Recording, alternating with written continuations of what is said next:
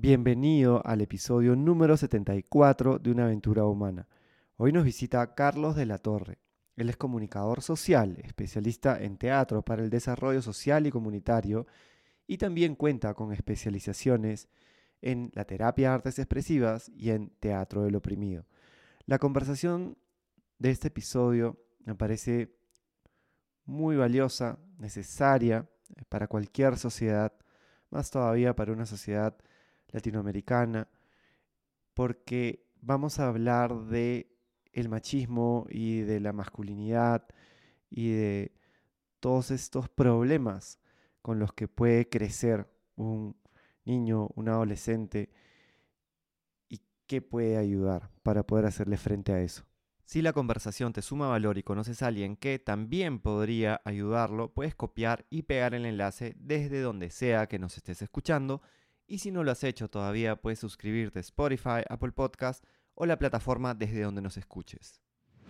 Bienvenidos a una aventura humana. Soy Juan Diego Calisto. En los últimos 20 años me he enfocado en contribuir para que las personas vivan con más bienestar y confianza. Una aventura es algo que está por suceder y que no sabemos cómo saldrá. En este podcast conversaremos con personas que viven conectadas con su propósito para inspirarnos de sus ideas, experiencias y hábitos. Cada uno de nosotros está en una aventura humana. No sabemos cuál será el resultado, pero podemos disfrutar el proceso y construir la vida que soñamos desde decisiones cotidianas. Empezamos. Bueno, Carlos, bienvenido a una aventura humana. Primera entrevista del 2023. Eh, Súper eh, contento y agradecido de que puedas estar con nosotros. Nos conocemos de tiempo y sé de todo lo valioso que puedes compartirnos hoy. Gracias por compartir tu tiempo y energía con nosotros. Gracias a ti, querido Juan Diego. En verdad es un honor estar aquí contigo. Te agradezco muchísimo esa introducción tan amable. Es verdad que nos conocemos hace buen tiempo.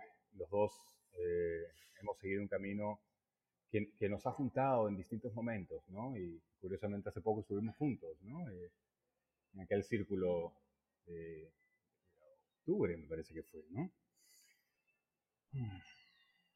Sí, sí, ese círculo de, hombres que estuvo súper interesante también, muy enriquecedor la experiencia.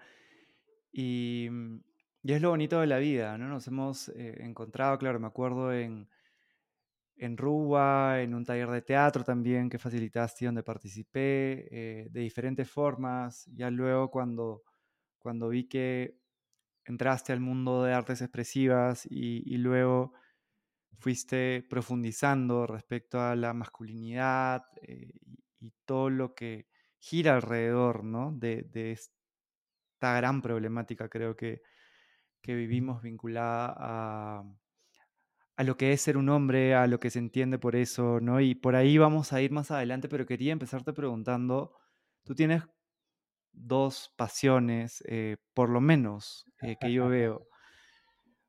Una es el arte, ¿no? Y la otra, ahora también veo que hay como una chispa ahí vinculada a eh, trabajar con hombres, ¿no? Para que se pueda, para que se pueda algo. Entonces quisiera que nos cuentes sobre un poco de tu aventura, ¿no? Porque creo que siempre es interesante saber cómo, cómo la vida de uno va conectando con pasiones, ¿no? Porque a veces las personas piensan de que más los jóvenes que tienen de repente entre, no sé, 14 y veintitantos años, que piensan que todo es lineal, ¿no? Que yo estudio esto y hago esto y creo que tu aventura es bien rica desde muchos ángulos. Quería que nos empieces contando de wow, eso. Wow, eh, tremenda, tremenda aventura, ¿no? Tremenda inquisición que me haces.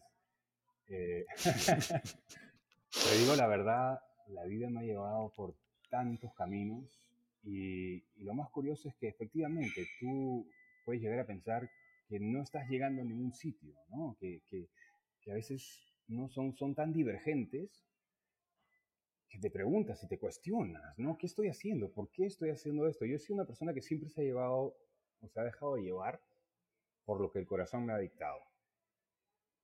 Recuerdo siempre para mí fue muy importante eh, lo que mi espíritu necesitaba, ¿no? Te, te, hablo desde, los 12 años, en el momento que le digo a mis papás que no creo en, en, toda la, en todo lo que nos cuenta la religión católica bajo la cual yo crecí, ¿no?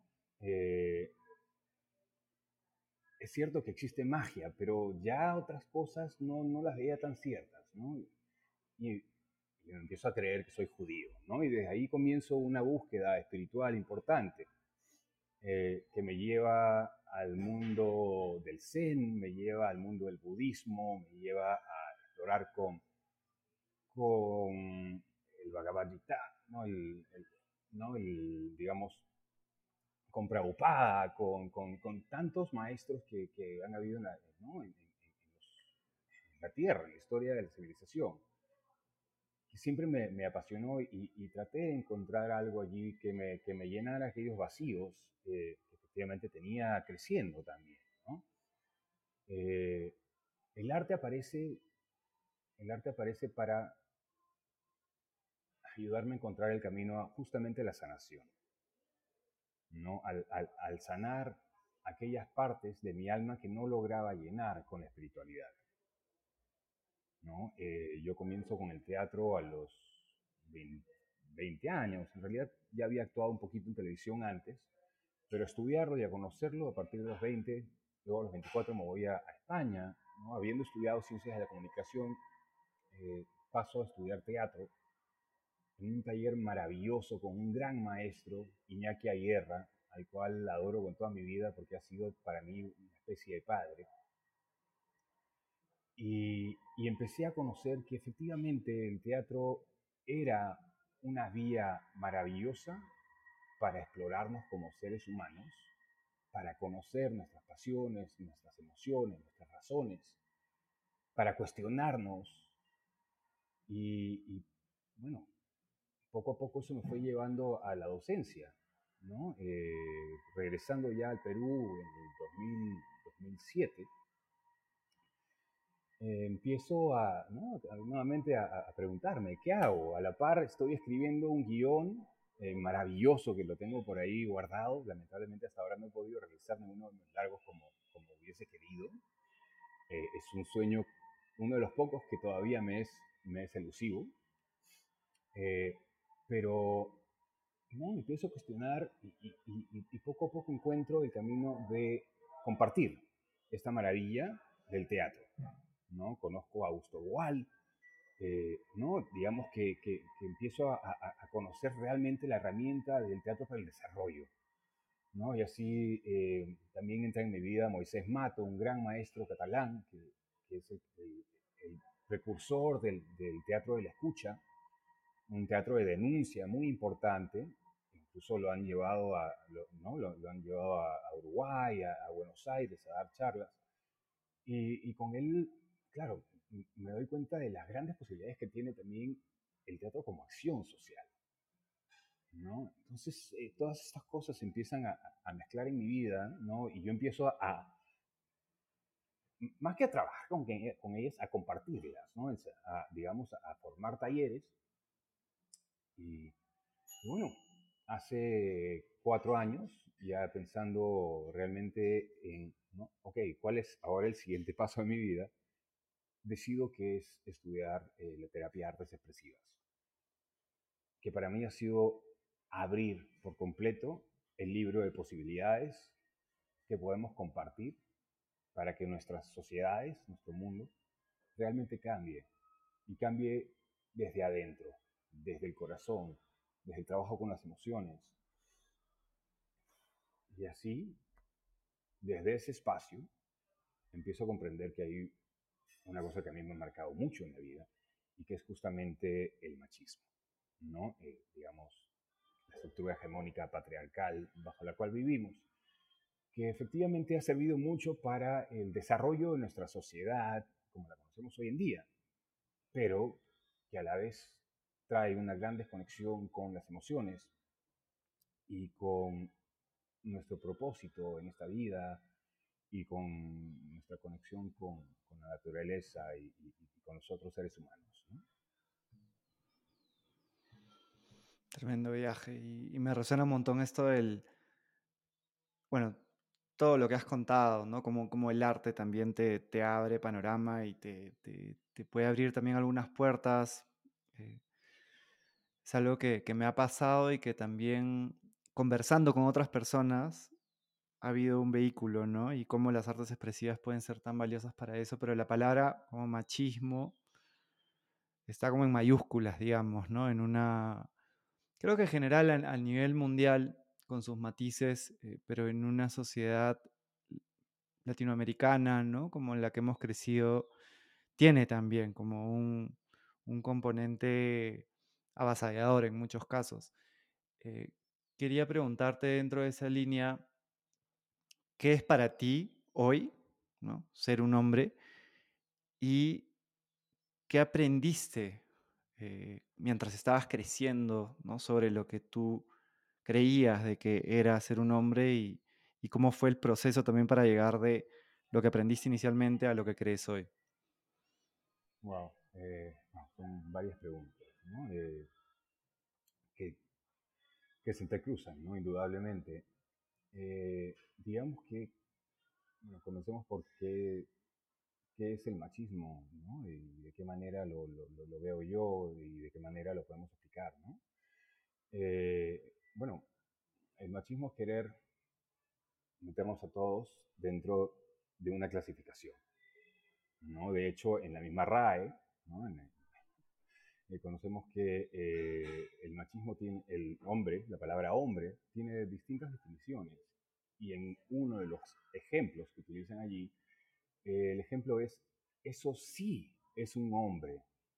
Yo inmediatamente me hice la pregunta de, ¿y qué no es un hombre? ¿Qué no es un hombre? ¿Cómo se define? ¿No? Lo definimos por la sexualidad, lo definimos por género, ¿no? ¿Por dónde lo, por dónde lo, tomamos, ¿no? Por nuestras preferencias sexuales, ¿no?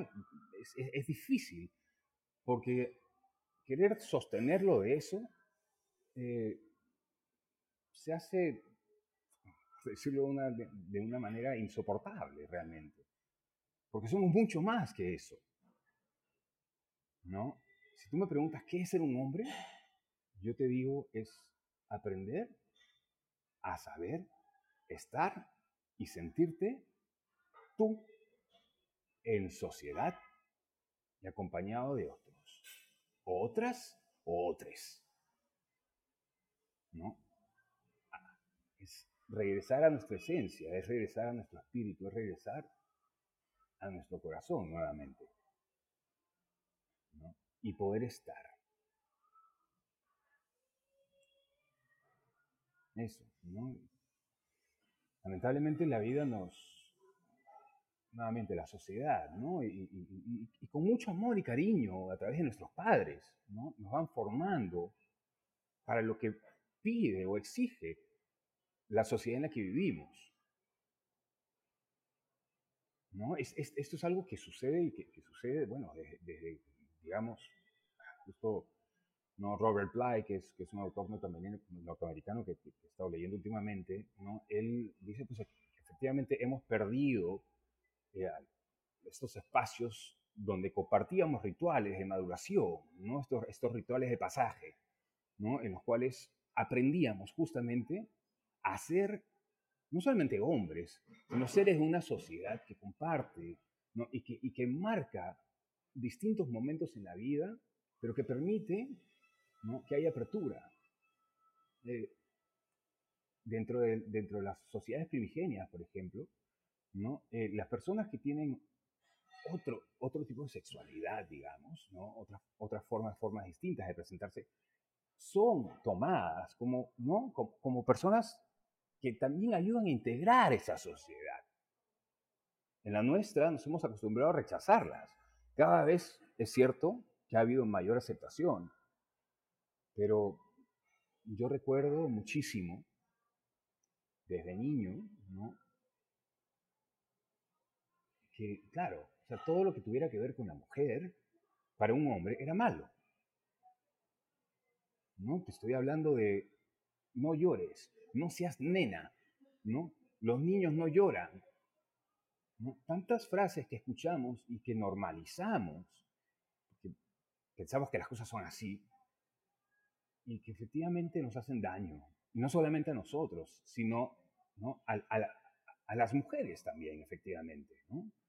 Pero hay una, hay una cuestión importante y es que los hombres no aprendemos a reconocer estas cosas y justamente por eso se abre un espacio y se abren más espacios de círculos de sanación de nuestras masculinidades. ¿no? En una sociedad como la nuestra, hablar de machismo efectivamente eh, no es, es, ser hasta ¿no? de alguna manera agresivo. ¿no? Eh, hay mucha gente, que, muchos hombres que, no entendemos el machismo en, todos, en todo su espectro. ¿no? Y digamos que, claro, eh, no, yo no soy machista, ¿no? Pero sin embargo, creo que, ¿no? Mujer, perdón por esta expresión tan horrible, ¿no? Pero, pero pienso que las mujeres es normal que molesten y que, ¿no? De hecho hay una frase que no la quiere mencionar, ¿no? Porque me resulta horrible, ¿no? Pero tiene que ver con que mujer que no molesta, ¿no? Eh, no es mujer, no es, es hombre. Entonces, no hay tantas cosas ahí que no nos damos cuenta y justamente el lenguaje que utilizamos tiene tanto poder, ¿no? Y, ejemplo, nuevamente una, una, frase tan terrible, ¿no? Que nos remite a la madre cuando estamos hablando eh, encolerizados, ¿no? Que es algo tan normal dentro de esta sociedad machista, justamente por eso, por, por echar a un lado las emociones, ¿no? Eh, esta cuestión que tiene que ver con la madre, ¿por qué, ¿por qué no cuestionamos al padre en todo caso? ¿No? ¿Por qué no usamos esa, ¿no? E, e, esa misma frase con el padre, digo, digo yo, por darle un poquito de, ¿no? Digamos, un poquito de, comedia al asunto, ¿no? Pero realmente, ¿no?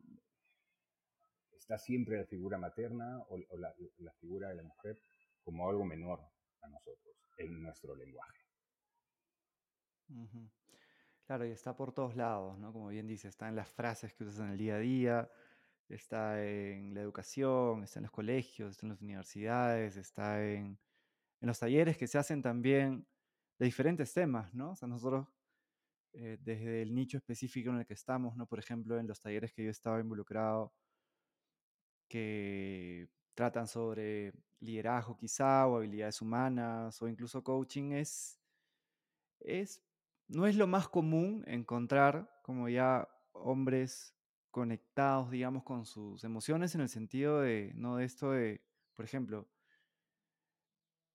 nombrar y transitar la tristeza cuando llega, ¿no? Eh, o, el, o el saber que tú no tienes que poder con todo, ¿no? Que eso no es algo que viene con, con lo que se entiende también desde, desde muchas personas, como que el hombre siempre tiene que sostener y, claro, y hablando de niños, yo me acuerdo, a raíz de, este, creo que es como un viaje constante que cada persona hace, en, ¿no? en nuestro caso, hemos crecido en un entorno donde hemos vivido muchas cosas que, que nos han marcado, ¿no? vinculadas a lo que se espera ¿no? de, de, un, de un hombre, de un niño, ¿no? y, y claro, o sea, en mi caso yo me puse muchas muchas capas, ¿no? O sea, inicialmente sí era, era sensible y, estaba conectado con mis emociones, pero cuando me di cuenta desde muy pequeño eh, que, que, eso iba a ser motivo de burlas o que, ¿no? Por ahí que otras personas podían ya eh, ser violentos contigo, ahí me puse capas, ¿no? Y dije, ah, bueno, o no quiero que pase esto y empecé a ponerme capas y capas y capas. Y claro, cada uno creo que es algo que conversábamos también en el, en el círculo donde estuvimos, que, que facilitaste, eh, como, como todos tenemos de alguna manera, se llama como la herida del padre, ¿no? Pero puede ser eh, algo, algo que ha, que ha, girado en torno a tu figura eh, paterna, ¿no? Que, que, puede ser papá, puede ser abuelo, puede ser tío y cómo eso te va marcando. En mi caso eso también me dejó, me hizo ponerme más capas que después tuve que que desaprender, ¿no? Y creo que es una constante, ¿no? Creo que seguimos un poco, un poco en ese viaje. No sé qué piensas sobre eso. Sí, no, eh, me haces pensar nuevamente en, Robert Bly, ¿no? Y, cómo explica que la sociedad de hoy en día lo que hace es que heredemos de nuestros padres su temperamento, porque no tienen tiempo para más. Eh, no, no, no, sé qué más decirte después de eso, ¿no? Me, parece que es, ¿no? Que, es, un golpe tan certero, ¿no? A darnos cuenta de lo que estamos haciendo y, de cómo usamos nuestro tiempo. Y de que efectivamente, ¿no? La, el padre es, es una parte ausente, más allá de si realmente comparte espacios luego o no, los fines de semana, digamos, pero por lo general, ¿no? Eh, cada vez, ¿no? Es, es, cierto que ha habido un cambio a través, a través del tiempo, ¿no? Y, y, que esto se está viendo más y se está entendiendo más. Pero cuando yo era chico, ¿no? Yo ya tengo 46 tacos, ¿no? Eh, cuando, cuando, yo era chico, claro, eh, la figura del padre en realidad eh, era la figura que venía a regir la casa, ¿no? Hmm. Era cabeza de familia, el proveedor, ¿no? Y, digamos que, que bajo el cual uno tenía que portarse como un angelito, porque si no te ibas a encontrar con, el demonio, te ibas a encontrar con, una persona que, fuera, ¿no? que respondiera de una manera violenta, ¿no? Eh, digamos, verbalmente violenta, eh, más allá del tono, quizás con, con intención, basta. Entonces, digamos que, que sí, la, ausencia, la ausencia del padre, más allá, más allá de, eh, de lo que podemos ¿no? aprender con, con nuestras madres, que también son gran respaldo, desequilibra ¿no? Es, e, e, ese centro que podemos tener en casa, ¿no? que, que, debería de ser un espacio en el cual las familias comparten naturalmente, que tengamos un espacio para, y tiempo para conocernos y para que a través del ejemplo se moldee en lugar de a través de las reglas que debemos acatar. Claro, y, como en este crisol, ¿no? De, de, de padres que, en nuestra generación, ¿no? Hemos tenido, tú cuentas el caso del tuyo, eh, en mi caso era ah, alcohólico, ¿no? Tenía esa enfermedad y reprimía también muchas emociones y las canalizaba desde otros lados. Y estoy seguro que, que las personas que nos están escuchando, cada una puede tener como, un matiz eh, diferente, pero que haya, digamos, alguna, alguna intersección, ¿no? En cuanto a, estas personas que, que quizá no, no se permitieron, no pudieron, de repente por herramientas, de repente por, por costumbre, por crianza, ¿no? Eh, entender qué era lo que estaban sintiendo, cómo podían gestionarlo mejor, el impacto de ellos en sus familias, ¿no? Y quería conectar esto con, con una pregunta de una persona que, que no ha pasado por, por, tantos espacios, igual sabiendo que el hecho de que una persona haya pasado por diferentes espacios no asegura nada, ¿no? O sea, en tu caso, creo que le has dado una forma particular y estás en un camino como muy valioso, ¿no? Que quizá otra persona que ha llevado, que, que ha llevado los talleres que tú has llevado y la formación que tú has tenido no lo está, ¿no? Es incluso, y en mi caso igual, hay personas que pueden haber pasado por el mundo de emprendimiento social, de eh, desarrollo personal y, que quizá no estén ahorita tampoco en ese, en ese camino, creo, diario, esa aspiración de buscar como de construir, desaprender, aprender, ¿no? como formar una nueva, una masculinidad eh, desde lo que cada uno entienda como sana, ¿no? que es algo que, que yo admiro bastante de ti y lo veo también eh, en ti como, como Carlos, en ti como padre también, ¿no? Es algo que, que transmites y que se ve. Pero pensando en una persona que quiere generar algún cambio, quiere desaprender, estas cosas que nos han metido, ¿no? Como dicen, justamente una vez llevé un taller también de teatro del oprimido, que hacías la referencia a Boal y, y, y Geo, el facilitador, que también ha sido, ha sido compañero, digamos, de Boal, decía cómo, cómo a veces nos meten cosas en la cabeza que es como porquería, ¿no? Y tenemos que sacarnos esa porquería de la cabeza porque nos, nos está impidiendo poder eh, quizá eh, vivir de una manera más libre, ¿no? ¿Qué, qué puede ayudar a, a un hombre a, a, empezar ese camino de desaprender para aprender una cosa nueva? Wow. Eh, me haces esta pregunta y, y me viene un cartel a la mente muy grande, ¿no? Y que nos cuesta mucho reconocer, y es la palabra trauma, que se usa mucho en el coloquial, ¿no? De hecho, ah, este, está, este traumadito, ¿no? Decimos porque eh, cuando vemos a alguien que viene, ¿no? Y, que, digamos, responde de manera distinta a la que nosotros respondemos, ¿no? Es porque está traumado, ¿no? Eh, cuando en realidad es una palabra que deberíamos reconocer y reconocer lo que significa la salud mental, ¿no? Partir por ahí y partir por que todos realmente llevamos trauma. El crecer es un trauma, el nacer es un trauma. Nos vemos solos en este mundo, ¿no? Llegamos solos a este mundo, más, más allá de que tenemos a nuestra madre, ¿no? Es, es el darnos cuenta de que efectivamente hay cosas dentro de nosotros que, eh, que han sido moldeadas de alguna manera y que no nos pertenecen, que no nos dejan ser libres, ¿no? que no nos permiten llegar a nuestra máxima capacidad. ¿no? Y, lo primero es, es, reconocerlo. Primero es reconocer a través de cómo nos sentimos, cómo estamos.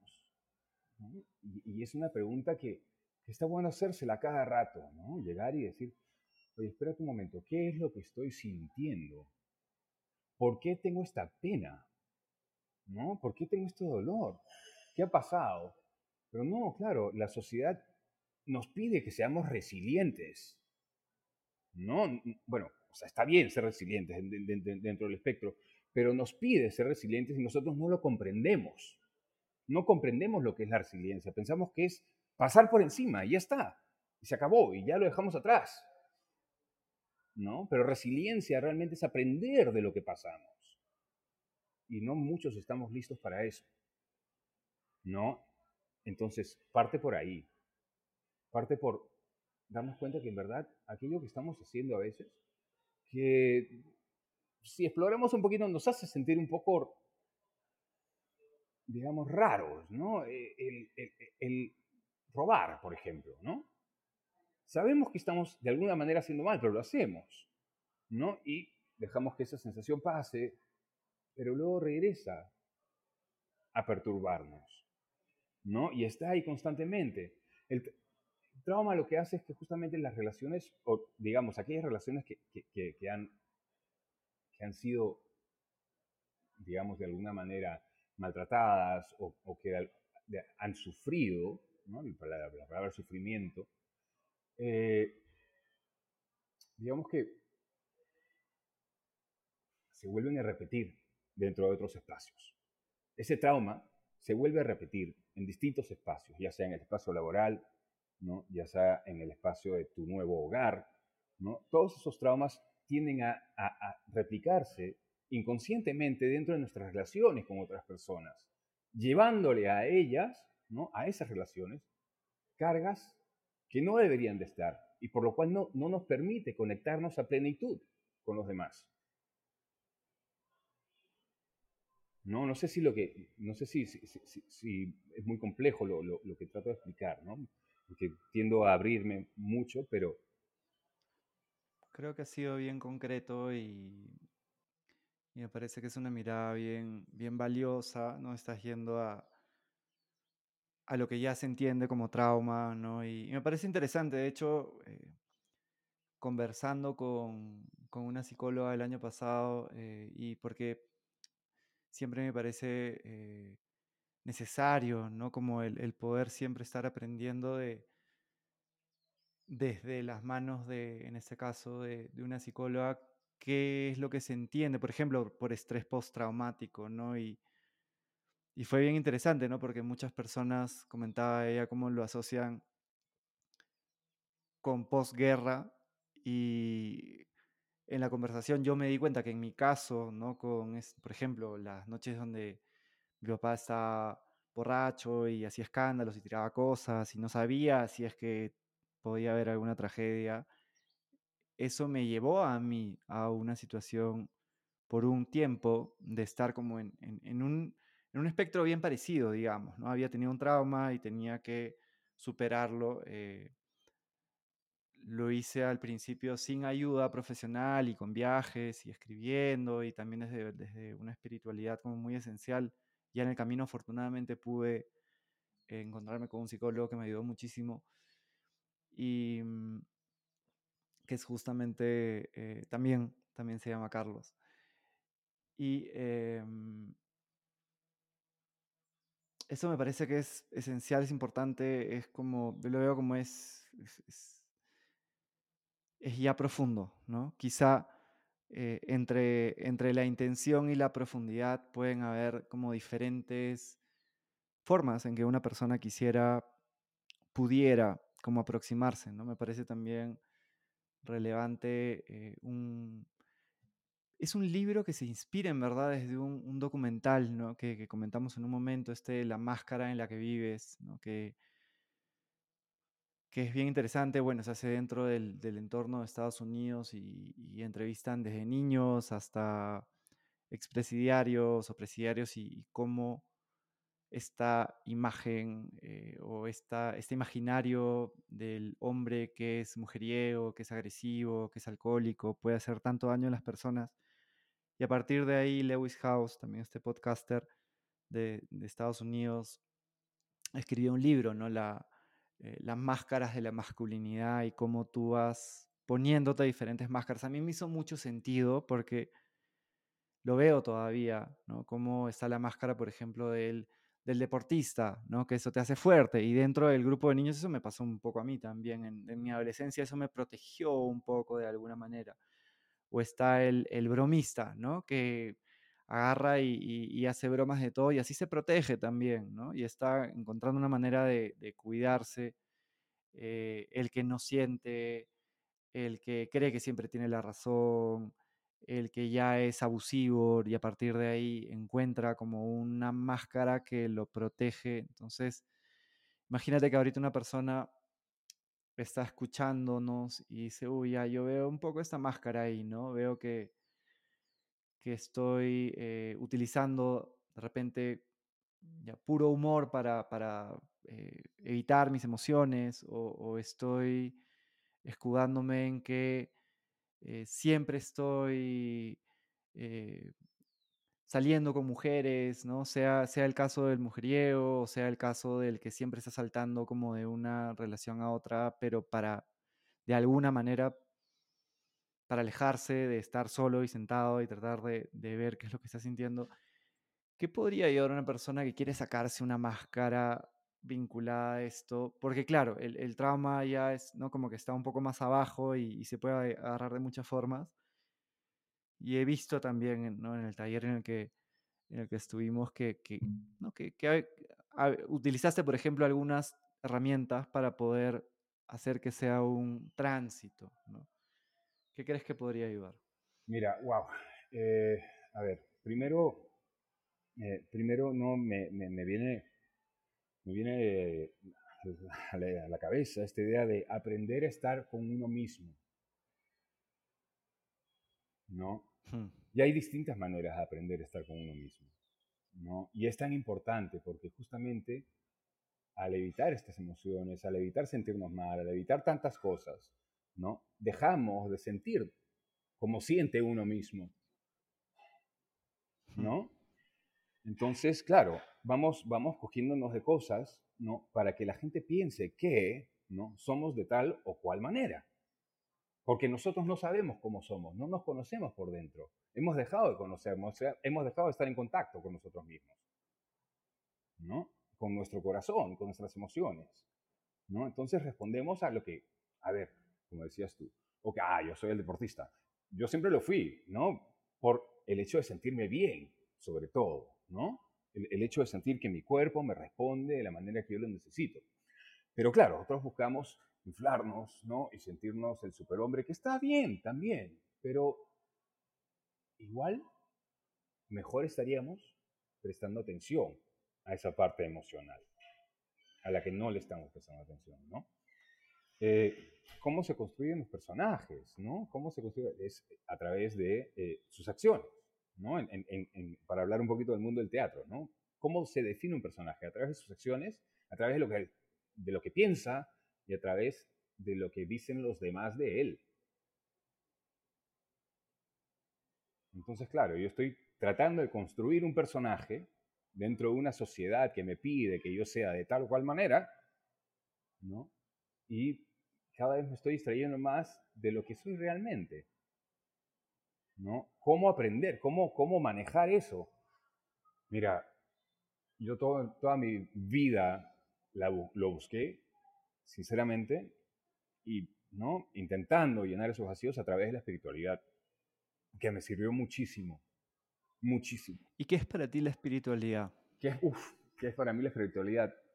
Es, eh, es encontrar esa conexión con el mundo, encontrar la conexión con el otro, lo que me hace ser humano. ¿no? lo que realmente me hace ser humano por dentro. ¿No? Es, es aquel, aquel espacio infinito que se conecta por dentro y por fuera con el, con el universo entero.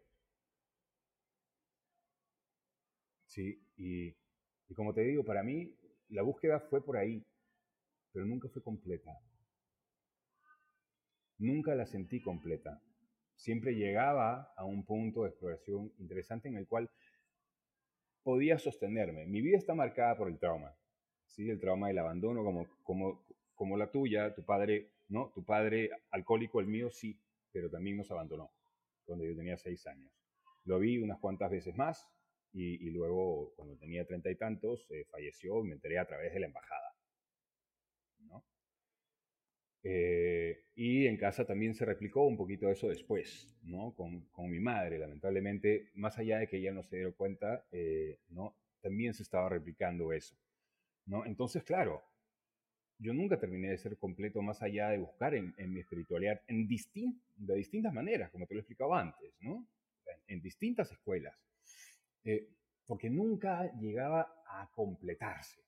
¿no? A, sentir ese propósito completo de por qué estoy aquí, ¿no? ¿Por qué estoy en esta vida? Y esa nubecita gris que siempre tenía y que me acompañaba, esa tristeza, recién pude reconocerla a través de la terapia. Y más específicamente, porque antes era terapia conductual, pero la terapia de artes expresivas me ha hecho reconocerme de una manera distinta. me ha hecho reconocerme como un ser lleno de recursos. Porque justamente trabajamos con el arte y con nuestros recursos dentro de la, dentro de la TAE, la terapia de artes expresivas. Qué bonito eso. ¿Y qué es la terapia de artes expresivas? Uf, ¿qué es la terapia de artes expresivas? Eh, bueno, ahora justo estaba pensando un poquito en, en aquellas cosas ¿no? Eh, que, nos trae la, terapia de artes expresivas. Eh, y esta filosofía, ¿no? digamos, ha sido moldeada por Occidente, ¿no? de alguna manera, viene, viene a través de, desde Freud, ¿no? Pasa por Jung, pasa por, pasa por Hillman, ¿no? y luego pasa por Pablo Canil, por Margot Fuchs, por Stephen Levine y Ellen Levine, ¿no? Y se apoya en lo que los griegos llamaban, eh, bueno, la iestesis, que es la capacidad de aprendizaje a través de los sentidos, y en lo que es la poiesis, que es el darle forma a nuestro mundo.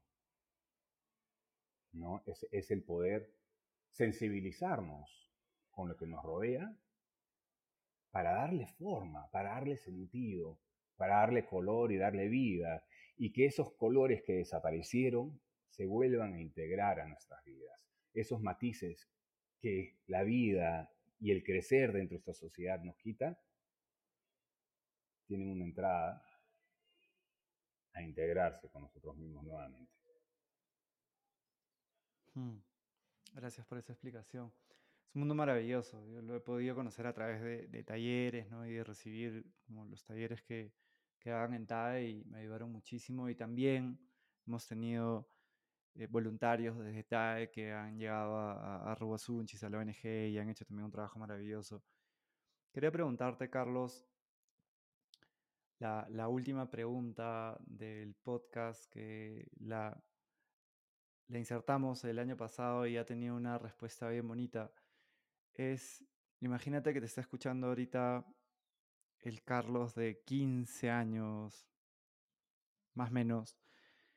¿Qué, ¿Qué, mensaje le darías tú para que pueda navegar ¿no? esta, esta aventura humana incierta, ¿no? llena de tantos prejuicios, de tantos eh, obstáculos, también de tantas cosas maravillosas, para que, ¿qué le dirías tú para que pueda navegar mejor esa aventura humana? Le diría que no está solo, que tenga paciencia, que siga buscando dentro de su corazón, porque ahí finalmente encontrará la felicidad.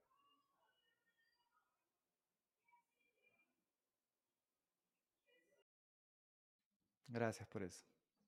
Creo que es un mensaje que, que, haría bien a todo, a todo adolescente, ¿no? El poder escuchar y, ver que, que, ahí hay algo, ¿no? Que ahí hay una respuesta y es la más importante que va a poder encontrar porque muchas veces está buscando afuera, ¿no? Y afuera, eh, a veces afuera en, el alcohol, a veces afuera en las fiestas, pero a veces afuera también en, por eso te preguntaba qué, es lo que tú entiendes por espiritualidad, ¿no? como es algo que cada uno lo entiende de una manera distinta y a veces hay personas que hacen el... Hace poco veía un mensaje que me, que me pareció muy atinado de cómo la espiritualidad es bien, es bien esencial, ¿no? No es, no es realizar una práctica como por ejemplo el yoga, por más que hayan personas que realizan yoga y que puedan ser muy espirituales y que tengan muchísimos beneficios, a mí me encanta, no es un sinónimo, ¿no? Y, y cómo a veces uno de repente puede estar buscando ¿no? este sentido a través de una práctica específica, como voy a, necesito esto para ser espiritual y para encontrar el sentido del mundo y en verdad está, está acá, ¿no? Está en el corazón y es algo que, a lo que podemos volver de una manera simple cada día estando más con nosotros mismos, como bien decías, que, que también creo que es, es em, como la base, digamos, de, la espiritualidad y probablemente de una, masculinidad que se vaya haciendo cada día más sana. No quiero decir que sea fácil, ¿no? Y creo que en eso vamos a coincidir, ¿no? O sea, sentarte a ver tus emociones, eh, eh, elegir, transitar como emociones que, no son cómodas de alguna manera, no es algo que, que, se va a dar fácil, pero que te va a hacer mucho bien. Entonces me parece demasiado valioso que, estemos hablando de esto, que nos hayas compartido esto y, te agradezco muchísimo por, por tu tiempo, por compartir también desde tanta autenticidad, con tanta honestidad, ¿no? Creo que eso es justo lo que, lo que puede ayudar a una persona que, a imagínate un chico que ahorita tiene 15 años y te está escuchando, y, o 18 o 20, eh, y no está guiado como por las poses y las caretas, sino está guiado por lo que realmente tú eres y por lo que te pasó. Entonces, gracias por eso. Y estoy seguro que nos vamos a, volver a encontrar en, nuestras aventuras humanas. Muchas gracias, querido Juan Diego. De verdad que, te agradezco muchísimo el espacio, ¿no? el, hacerme estas preguntas de, manera tan amable. Y, y sobre todo te digo, desde el fondo de mi corazón, siempre te sigo me parece que tu trabajo también es invaluable y que tienes un espíritu maravilloso por dentro. Muchas gracias. Mm. Muchas gracias, hermano. El sentimiento es recíproco. Eh, también te sigo y, cada vez que pueda eh, voy a estar en los espacios que, que, tú generes, que facilites, porque sé el valor que traen. Y te admiro bastante también. Pues muchísimas gracias por estar acá y, y muchísima energía también para todo lo que crees. Dale, hermano. Un abrazo. Saludos a todos los que nos escuchan. Gracias por escucharnos y por invertir ese tiempo en ti. De hecho, el tiempo y la energía que le dedicamos a conversaciones, a espacios que nos ayuden a crecer son muy valiosos. Si no lo has hecho todavía para que podamos llegar a más personas, puedes ponernos las estrellitas en Spotify, un review en Apple Podcast y compartirle el episodio a quien creas que le pueda sumar. Hasta pronto.